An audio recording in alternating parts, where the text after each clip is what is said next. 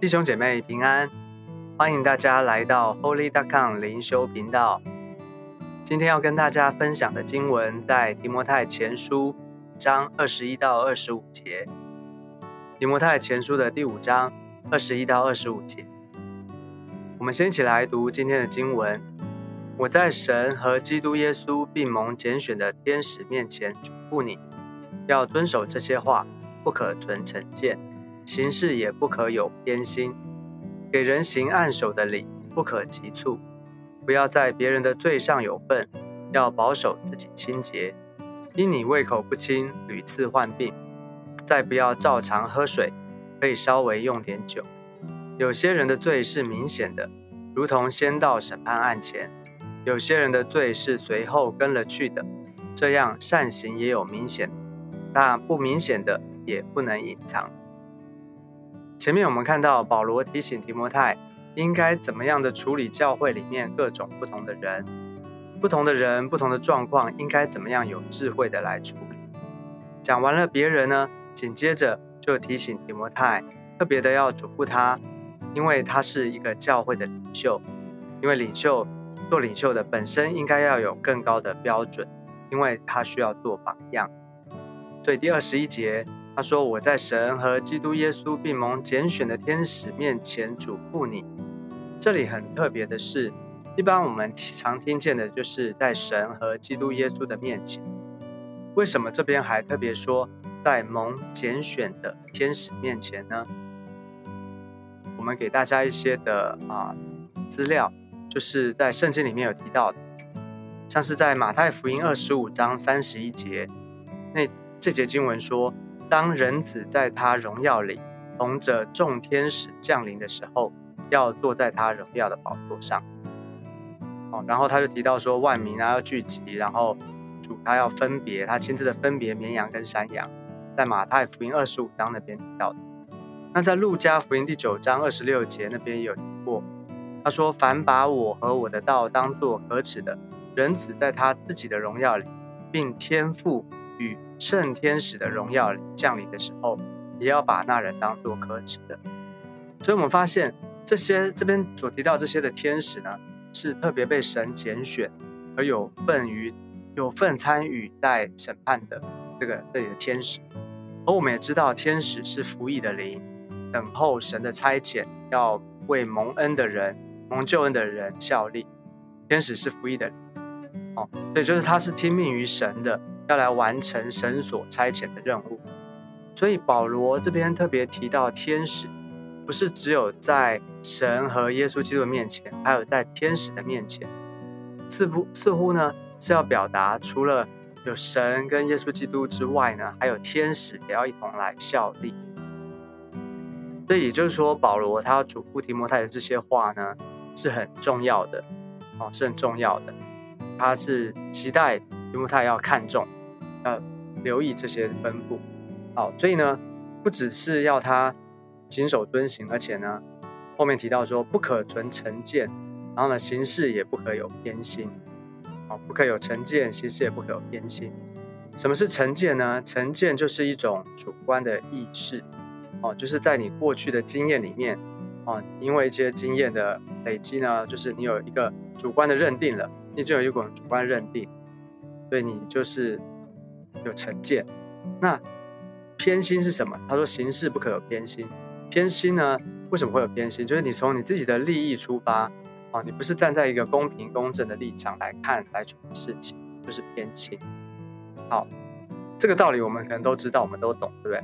但是呢，我们知怎么会能够知道我们的心里面有没有成见，或是我们的做事有没有偏心呢？因为通常啊，我们都不会觉得我们自己是这样的人。是吗？你知道，在耶稣那个时代，有一种人叫做法利赛人，他们也是如此。他们批评耶稣的时候，你觉得他们有没有成见？他们在看耶稣，在论断耶稣的时候，有，对不对？我们都觉得有。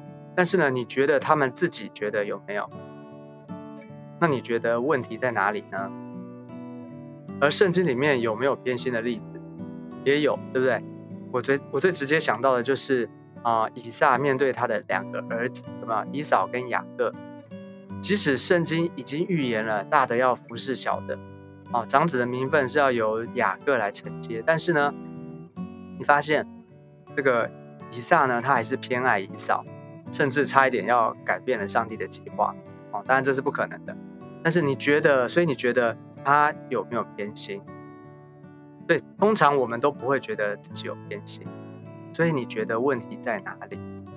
不管是啊有成见，或是有偏心，哦，我们知道不行，但是我们又没办法，就我们又不会觉得我们自己有。你觉得问题在哪里？其实成见或是偏心，它最根本的呢，就是人心出了问题，人的心出了问题。因为如果我们的心没有真正的遇见上帝，被上帝改变的话，我们是永远都会活在自我的。所以很多的时候啊，我们被牧者提醒，或者被领袖提醒要改变，哦，要改变，要被提醒。但是呢，我们常常被提醒，可是我们都没有改变。最根本、最核心的问题呢，我们需要想一想，我们需要留意，就是是不是因为我们的骄傲，是不是因为我们还是活在自我里面？所以我们会有成见，我们会有偏心的状况，所以要求主怜悯我们，求主教我们。哦，我们要我们的心要向神敞开，因为心的问题只有那位造心造灵的主能够解决。所以当我们面对别人的教导，或是面对门徒训练的时候，最核心的其实是我们的心愿不愿意让神来改变，愿不愿意让神来改变，再来才是借着牧者的帮助。带领我们走一个改变的过程，大家能够明白吗？其实还不是有很多时候，其实不是那个事情怎么样，不是那件事情对不对？最核心的是我们的心愿不愿意被上帝改变，然后，然后才是借着牧者、牧者的帮助，带领我们走一个改变的过程。好，接下来呢，这边提醒一个做牧者的要留意第二十二节，给人行按手的礼不可急促。不要在别人的罪上有份，要保守自己清洁。这边讲到按手，按手是什么？按手的意义又在哪里呢？好，这边简单补充一下，就是在圣经里面有提到一些按手，在旧约啊，在旧约在立位记那边有为牲畜按手，就是啊你在献祭的时候，你牵牛牵羊，你为这个啊牲畜按手，然后呢？再把它交给祭司，把它宰了，然后献祭。这个按手的意思呢，就代表说我跟这个牲畜，我跟他联合的，哦，代表是说这个牲畜就代替我，他来代替我，哦，他就是我，他代替我成为凡祭，成为赎罪祭，我的罪归在他身上。OK，这个是一种暗手。那还有呢，是一种祝福的暗手，就是你记得吗？以撒为他的两个儿子，为雅各跟以扫暗手祝，哦。然后后来呢？雅各之后还有，啊啊，就是以撒之后还有雅各，对不对？雅各也为他的两个孙子以法莲和马拿西暗手，为他们按手祝福。那这样的按手呢，代表是一种祝福的传递，祝福的传递。好，在新约呢，也有一些不同的按手。一个是耶稣的时候，耶稣他在服侍，特别是医治病人的时候，他会按手带有疾病人的身上。当他按手的时候呢，病就好了。而耶稣也将这个医病的权柄赐给了我们。你记得在马太福音十六章那边有提到，他说：“信的人必有神机随着他们。”然后讲了些，然后最后他说：“手按病人，病人就好；手按病人，病人就必好。”那所以这种的按手呢，就是借着我们的按手，能够把上帝他医治的大能能够行出来。好，有一种呢是。恩赐的分赐，啊，借由按手呢，属灵的牧者领袖呢，将恩赐属灵恩赐分赐给这个被按手的人。你记得吗？我们前面是不是也提过，在提摩太前书前面第四章的时候，保罗也曾经为提摩太按手分赐属灵恩赐。那边说到保啊，说到保罗他那边说，你不要轻忽所夺所得的恩赐，就是从前借着预言，在众长老按手的时候赐给你的。OK，所以这里的按手呢是一个啊属灵恩赐的分次。好，另外还有一种的情况下会按手，就是在教会的里面要案例有职分的领袖的时候呢，像是要案例牧师、长老、传道、教师这些的圣职，那教会的治理团队呢会按手。这种按手呢代表的是一种公开的认定、一种承认。所以在五章二十二节这里，就在二十二节这边提到的按手呢，他说给人行按手的礼不可急促，不要在别人的罪上有份，要保守自己清洁。这里的按手呢，比较像是我们最后讲的这，就是在有职分的领袖呢要被按立的时候，哦，会为他按手。所以在按手的事情上面呢，要特别的留意，因为它是有属灵的意义在。所以他提醒不要随便的按手，因为如果随便按手的话，他如果还在这个被按手的人，他如果还在犯罪的情况里面，那你就跟他有份，哦，就跟他的罪有份，因为他有问题，那你还为他按手，你为他背书，你 cover 他，那你是不是跟他，你是不是跟他是一起的呢？而且这里讲的按手是跟案例圣旨有关，哦，案例圣旨有关，对，我们就不能够随便的案例。那被案例的人呢，应该应当要有见证有果子，所以才说给人按手呢不可急促。好，接着他的话锋一转呢，保罗又关心提摩太的身体，关心他的健康。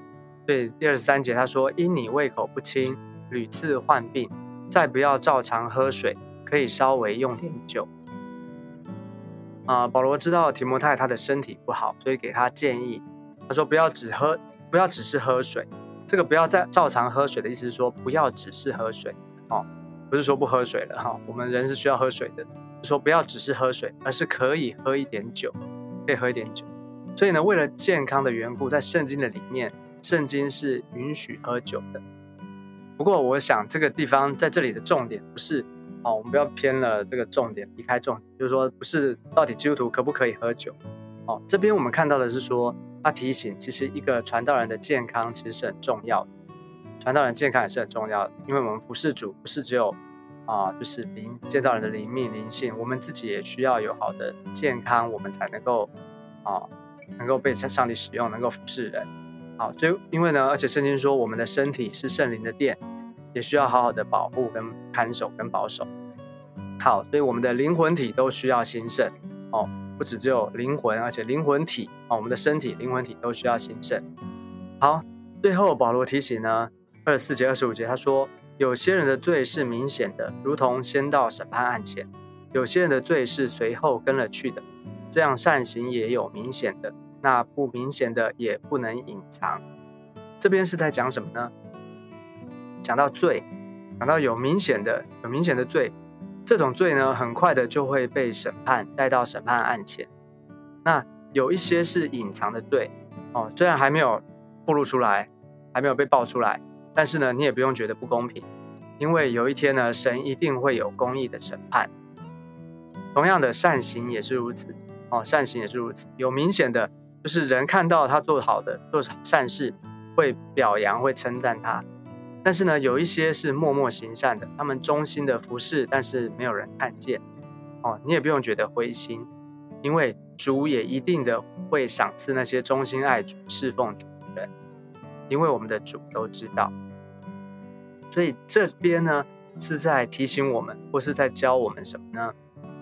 就是说，一个教会的领袖，他在领导哦，或是治理上面呢，这教会的事情，他要看得全面，看得整全。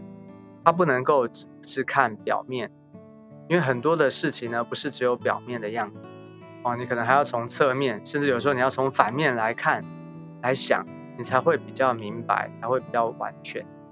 当然，我们是神，我们我们是人哦，我们我们不是神，我们也是有限的，但是呢，我们可以学习更全面。那你说一个人不行不好？就是当很多时候，当我们领袖我们在讲别人的时候，我们说这个人不行啊，不好，有问题啊。但是你怎么知道他是所有都不好不行呢？他是真的都不可以吗？那你说一个人他都很好没有问题的时候，那你怎么知道他是完全他是都没有问题的？其实我们在讲一个人的时候，我们是就事论事哦，但是我们不是决定或者断定一个人，因为领袖其实是有权柄的。哦，有权柄的。当我们决定做一个判断的时候呢，其实会影响到很多的人，所以我们做决定在做定论的时候，一定要非常的小心谨慎。哦，而且我们在看人的时候，哦，我们在看人的时候，他最后这节经文里面，我觉得讲的很很很大的提醒，就是哦，不要觉得好像他表面的罪，那其实可能有些人是隐藏的哦，有些人是显性的，有些人是隐性。我们都需要求主给我们智慧，让我们看得整全哦，不要只是看表面这样。好，所以要求主帮助我们做一个全面有见识的领袖。好，今天经文不知道到这边对大家有没有什么帮助跟提醒呢？我们求主继续带领我们，让我们能够更明白神话。